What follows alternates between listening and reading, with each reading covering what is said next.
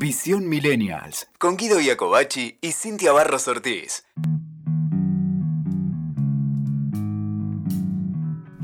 ¿Qué hay en los memes que nos fascinan? ¿Qué hay en ellos que nos impulsa a consumirlos como el azúcar, como algo que nos envicia, nos encanta? ¿Será su brevedad o es su cínica y humorística futilidad?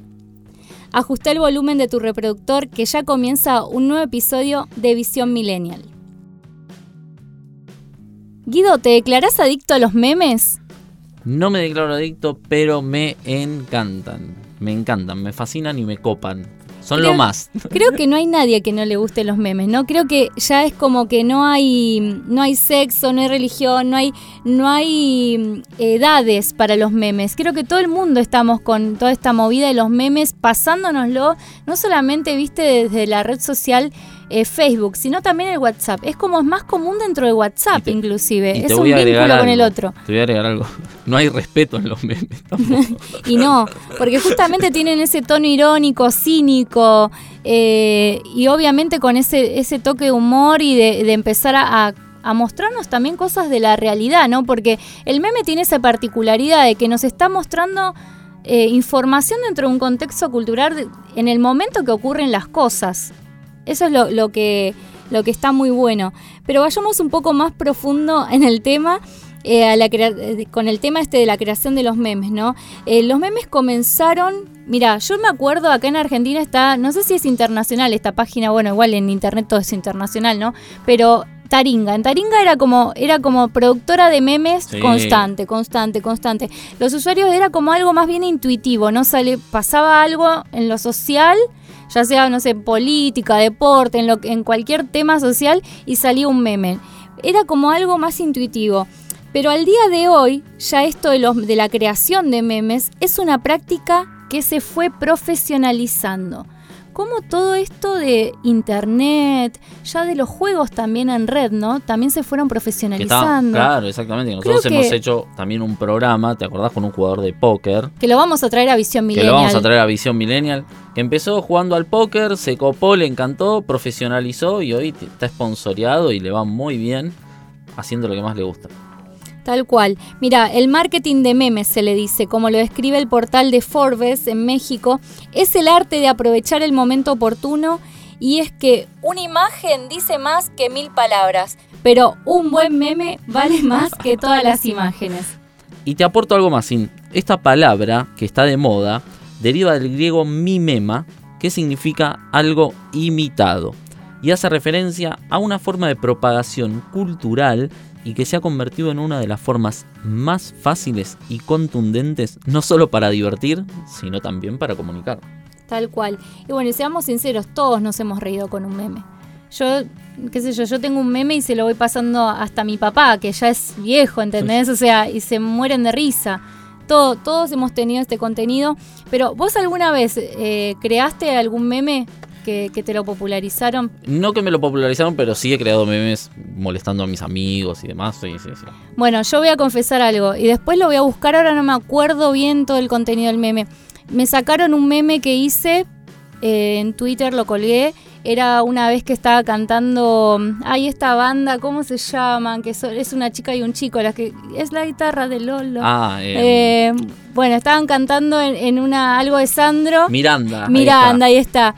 Miranda, estaban cantando en, en, un tributo a Sandro porque había una serie de Sandro acá en Argentina. Sandro es un cantante muy popular acá en Argentina, que bueno, ya no está entre nosotros, pero muy, muy conocido. El Gitano, que era como un Elvis Presley, ¿no? Acá eh, en su tiempo.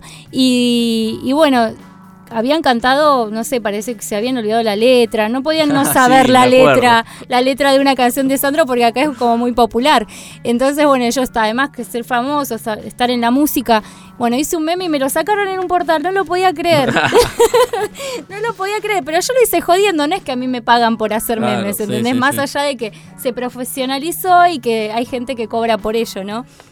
Pero bueno, eh, también tienen este, este tono, ¿no? De, ser creativos, divertidos, tienen esta cuestión también de ser de fácil reproducción y también de fácil visualización, porque justamente tienen, si hablamos desde el punto de vista publicitario, también son productores de cultura, ¿no? Porque Totalmente. inclusive se utilizan en los memes eh, imágenes de, por ejemplo, qué sé yo, la Gioconda con algo que esté ocurriendo en lo social, eh, la coyuntura, por ejemplo, ¿no? Y se mezcla lo cultu- la, la cul- lo cultura, eh, no sé, del pasado con lo actual.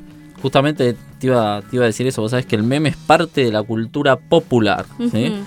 Digamos, no pertenece a ningún género, religión ni nada. Son algo así como el sarcástico retrato de nuestras emociones y experiencias. Eh, y también con los sucesos y acontecimientos actuales que, que pasamos, digamos, y que convivimos constantemente, ¿no? En lo cotidiano, sean en el ámbito deportivo, político, en el ámbito social y bueno, vos sabés que en, en todo. Hoy Y hacen un meme de todo, ¿viste? Sí, es que sí. Es que inclusive se usan memes para la política. Que eso es, obviamente en este podcast no lo vamos a hablar, pero eh, se está utilizando mucho para las campañas políticas porque son, tienen cargas ideológicas también. Sí. Entonces, eh, inclusive tienen que ser pensados si ya son, si, si la gente, digamos, las personas que se dedican para a, a la creación de memes de forma profesional, tienen que, for- que, que pensarlo como estratégicamente, ¿no? Qué usar y en qué momento preciso sale el meme. Bueno, como decías que dentro de la cultura eh, se ya, han- ya han tomado como un lugar importante, eh, eso es cierto. Y también es cierto que nos informan. A mí me ha pasado de que de repente, qué sé yo, me mandan un meme de Maradona que está como una momia duro en el, en el, no sé, en un, en un momento del Mundial, ¿no? De Rusia. Me han mandado esa foto de Maradona que parecía que se estaba muriendo de un paro cardíaco mientras miraba el partido de Argentina.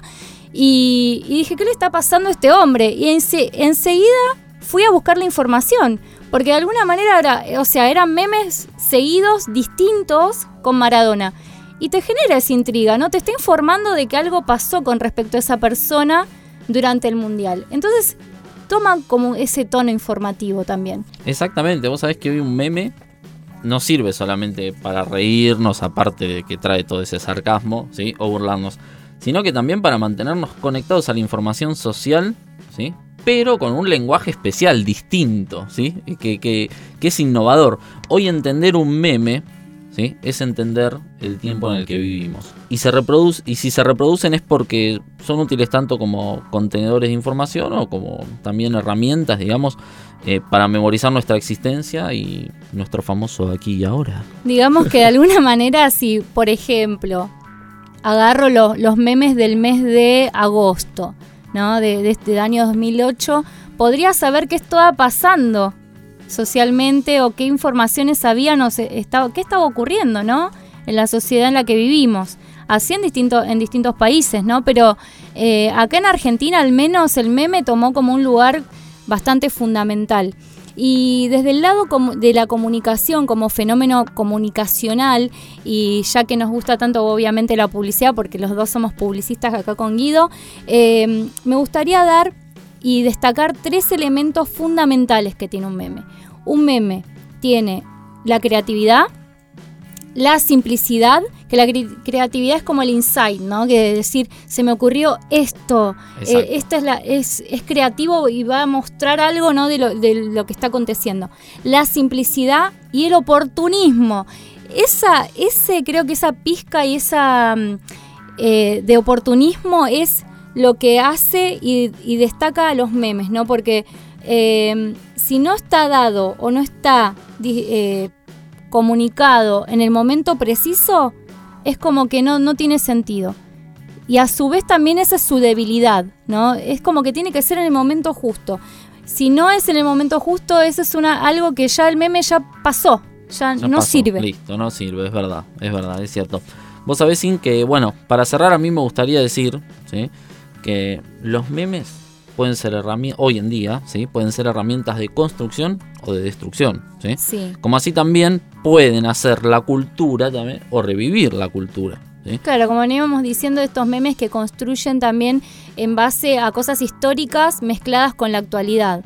Como, qué sé yo, no sé, se me viene uno de la Gioconda, que ya lo repetí antes, y que era una mezcla de, de historia con eh, algo que pasaba en la actualidad.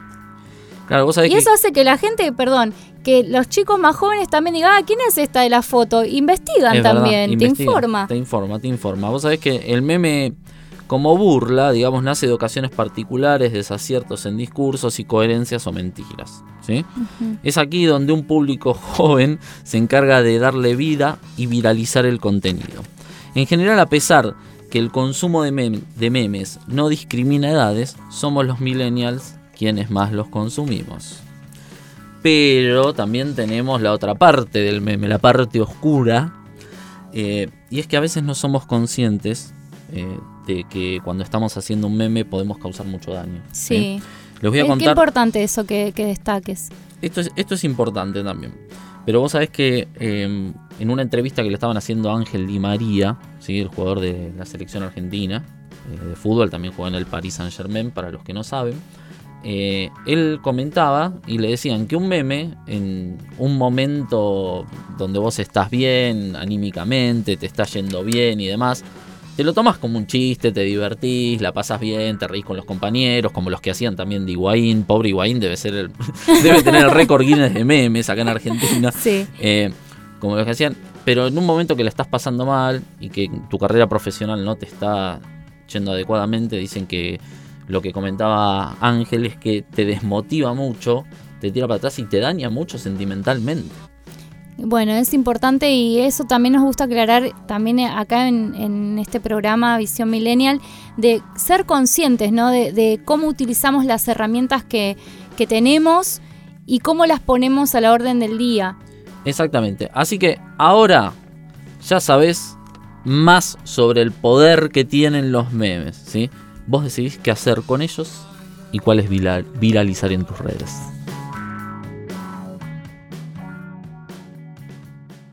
Escuchaste Visión Millennials con Guido Iacobacci y Cintia Barros Ortiz. WeToker. Sumamos las partes.